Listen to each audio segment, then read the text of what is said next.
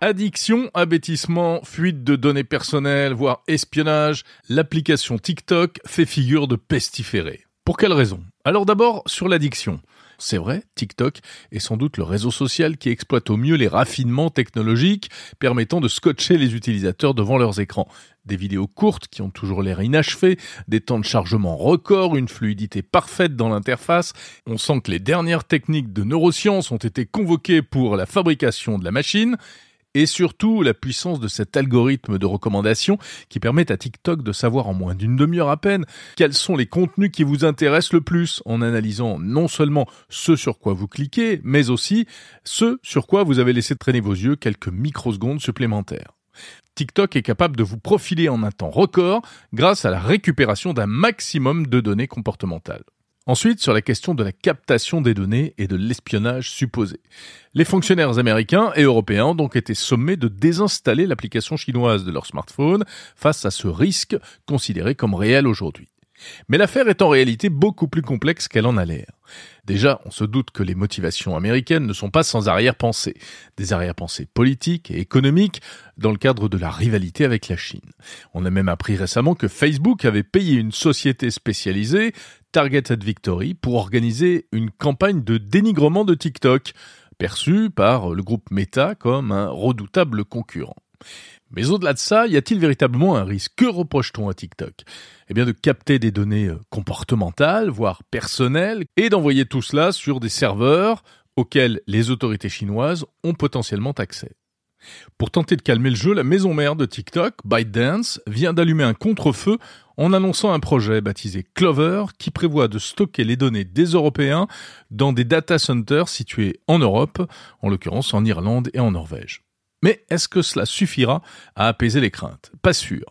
Car en réalité, même désinstaller TikTok ne réglerait pas le problème de la captation de données sur la plupart des mobiles. En effet, une très intéressante enquête du site américain Gizmodo révèle que des milliers d'autres applications, plus de 28 000 pour être précis, collectent et partagent avec TikTok des renseignements sur les utilisateurs une diablerie technologique rendue possible par une pratique courante dans le monde du numérique, c'est l'utilisation du SDK, le kit de développement de TikTok, une trousse à outils mise à disposition des éditeurs d'applications pour qu'ils puissent développer des services euh, attractifs euh, faisant appel aux fonctionnalités de TikTok. Par exemple, des jeux comme le célèbre Fruit Ninja, ou encore des applications photos, vidéos, des scanners, et même la très connue application de création graphique Canva. Parmi ces 28 000 applications qui partageraient des données avec TikTok, il y en aurait 7 000 en langue française selon le site Numérama, c'est-à-dire qui nous concernerait même plus directement, nous Français. Autrement dit, désinstaller TikTok de son smartphone ne servirait pas à grand chose. Certes, ça limiterait un peu la remontée des données vers la plateforme chinoise, mais pas tant que ça. Et c'est pas tout. En dehors des applis, il y a aussi les sites web sur lesquels se cachent parfois, souvent d'ailleurs, des trackers publicitaires comme le Pixel TikTok qui permet à la plateforme d'analyser le comportement des internautes, de savoir euh, ce qu'ils font sur les sites marchands, etc. pour ensuite leur envoyer de la pub ciblée au sein de l'application. Enfin, Gizmodo rappelle qu'il existe aussi les, les courtiers en data, ces professionnels, surtout américains, qui agrègent des milliards de données et les revendent à qui veut le plus souvent pour des utilisations commerciales. Autant dire que pour savoir exactement où passent nos données personnelles, il faut s'accrocher. Mais il faut savoir que ces pratiques ne sont pas réservées à TikTok. Tous les réseaux sociaux et toutes les plateformes d'envergure se livrent au même petit jeu depuis des années.